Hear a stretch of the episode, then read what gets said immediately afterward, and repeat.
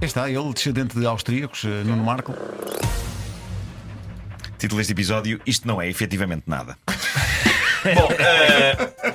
Quem diz a verdade? É uma manhã deplorável ao nível de informação estúpida. Uh, tudo muito, muito fraquinho.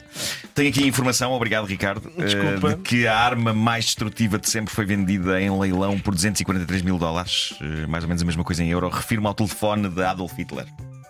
Foi vendido. Nós vivemos numa época em que a estupidez está à flor da pele de toda a gente. E há bocado, quando uh, tu, Ricardo, me forneceste amavelmente esta notícia, o telefone de Hitler foi vendido por 243 mil dólares. O meu primeiro pensamento instintivo durante um segundo foi: epá, deve ser espetacular ler as SMS que estão lá. E depois, "Ah, é o de Hitler, é o de Hitler. Uh, É um telefone dos anos 40. Uh, 243 mil dólares. Não sei o que vocês acham, o que vocês acham não me Quem é, que parece ele, caro. quem é que ele tinha nos favoritos? O Goebbels? Sim, claro, Eva. claro. Sim, claro. Primeiro é Eva, não é? Primeiro é Eva. Ah, mas não me parece caro pelo telefone de Hitler. 243 mil dólares. Epá, eu estava à espera que isto fosse uma coisa de milhões. Himmler é um chato, você vai ligar, mano. Bom, ah, consta que este era o telefone que ele tinha na cabeceira da cama. É um telefone de bacolite preto pintado de vermelho e com a inscrição Hitler de lado. Estava eu com acho essa questão. maravilhoso que ele tem. Eu estava com ele essa tenha posto. É, dúvida se seria vermelho. Ah, Mas era, era, era. É mais dramático. É mais Claro. dramático. Ele- E- ele- e- Mas foi comprado onde? No LX? Foi um leilão. Foi claro. claro. No LX. Ele pôs um claro. no LX porque no, no, no bunker não tinha rede. Pois, pois, pois. eh, Tinha o nome dele de lado. Tinha o nome dele de lado e dizia Pá, Hitler, gosto disso. eh, Como se diz- fosse uma repartição de finanças, sim, não é? Sim, sim, sim. E, e ninguém podia usar aquilo. Epá, suponho que ninguém pudesse usar aquilo. Um telefone que tenha o nome Hitler é do Hitler. Eh, Claro. nem para pedir pizzas, ele devia deixar outra pessoa pegar naquilo. Quem diz pizzas diz Bratwurst. Ah, sim. No fim da guerra, aquela malta não saía do bunker e para comer tinham de ligar à Telebratwurst. Ah, Malta, estou a dar o meu melhor, não é? Eu estou a fazer esculturas com terra molhada. Bom, em Whitehorse, no Canadá, celebra-se o grande concurso de cabelo congelado. Não há nada. que é isso? Nada.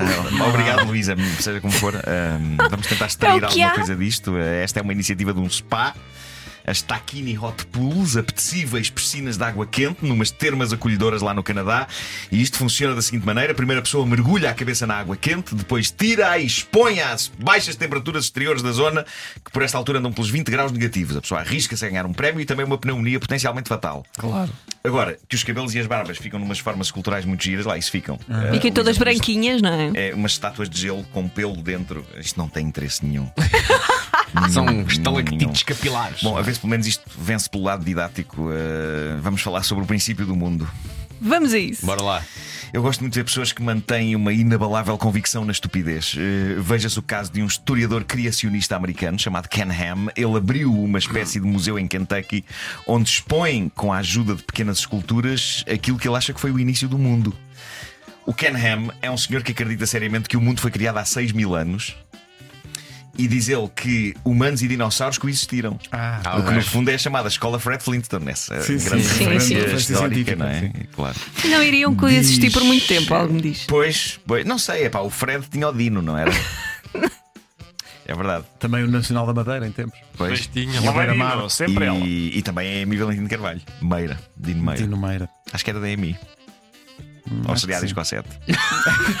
Agora não sei. Fica a dúvida. Fica, fica a dúvida. Hashtag fica a dúvida. Ah, ele diz também, este senhor, que Noé meteu na sua arca alguns dinossauros. Ah, pois foi. Uma das grandes questões em torno da arca, e agora ainda pior, Só que saíram imaginando que é. para dizer Noé. estava a chover. Tendo em conta se não é, enfiou lá um tiranossauro Rex ou outro. Epá, ele devia ser um mestre em acomodação de animais, belíssimas jaulas. Só podem ter sido belíssimas jaulas, porque se não houve jaulas, eu não queria estar na pele do Noé a tentar evitar que o T-Rex papasse Todo o conteúdo da arca. todas as criaturas e o próprio Noé e sua família.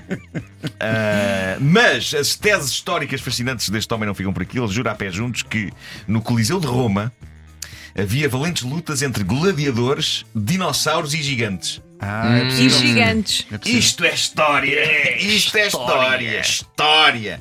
E devia valer a pena. Eu sempre achei que aquilo na Roma Antiga era uma selvageria, largarem pessoas a contragosto umas contra as outras e contra leões. Mas agora que surge este senhor a dizer atenção, que naquela altura as lutas eram entre gladiadores, dinossauros e gigantes. Epá, eu isto pagava para ver. Onde estão os bons espetáculos de antanho, não é? Uma boa ópera, Esta- uma boa revista, uma boa salganhada entre gladiadores, dinossauros e gigantes. Hoje em dia a juventude só quer Lady Gaga, só quer Lady Gaga. É E este senhor vai ser consultor de Betsy DeVos. Mas sabes que eh, o Coliseu de Roma está naquele estado porque há um, um tiranossauro virou Claro, de repente, pois. Lá se vai também o é um sangue, Claro, não. claro, aquilo está muito E o escabachado. gigante tentou se sentar também. Claro. Sim. E é o início de uma nota incrível. Um gladiador, um gigante e um dinossauro Entra entram, num quarto. entram, entram num coliseu. E dá um concerto incrível. É isso, é isso. Foi com muita, muita qualidade no Marco. Nuno. Muita, Pois foi, muita. não é? Para a Ah, matéria-prima que tinhas, Sim, sim, senhor. Sim, sim, sim. É no fundo outra vez a imagem da bola de estrume do de escarvalho. Eu senti-me agora o próprio escarvalho. Ah, Dava-lhe a maia a fazer a sua bola. Maravilha. Porquê é que eles faziam aquelas bolas? É para comer, não é? Eles comem porcaria. Acho que era para armazenar para um rainy day. Pois, pois, pois. Enfim, que triste vida. Hoje tens do de ser dia escarvalho. chuvoso, hoje é dia chuvoso. É.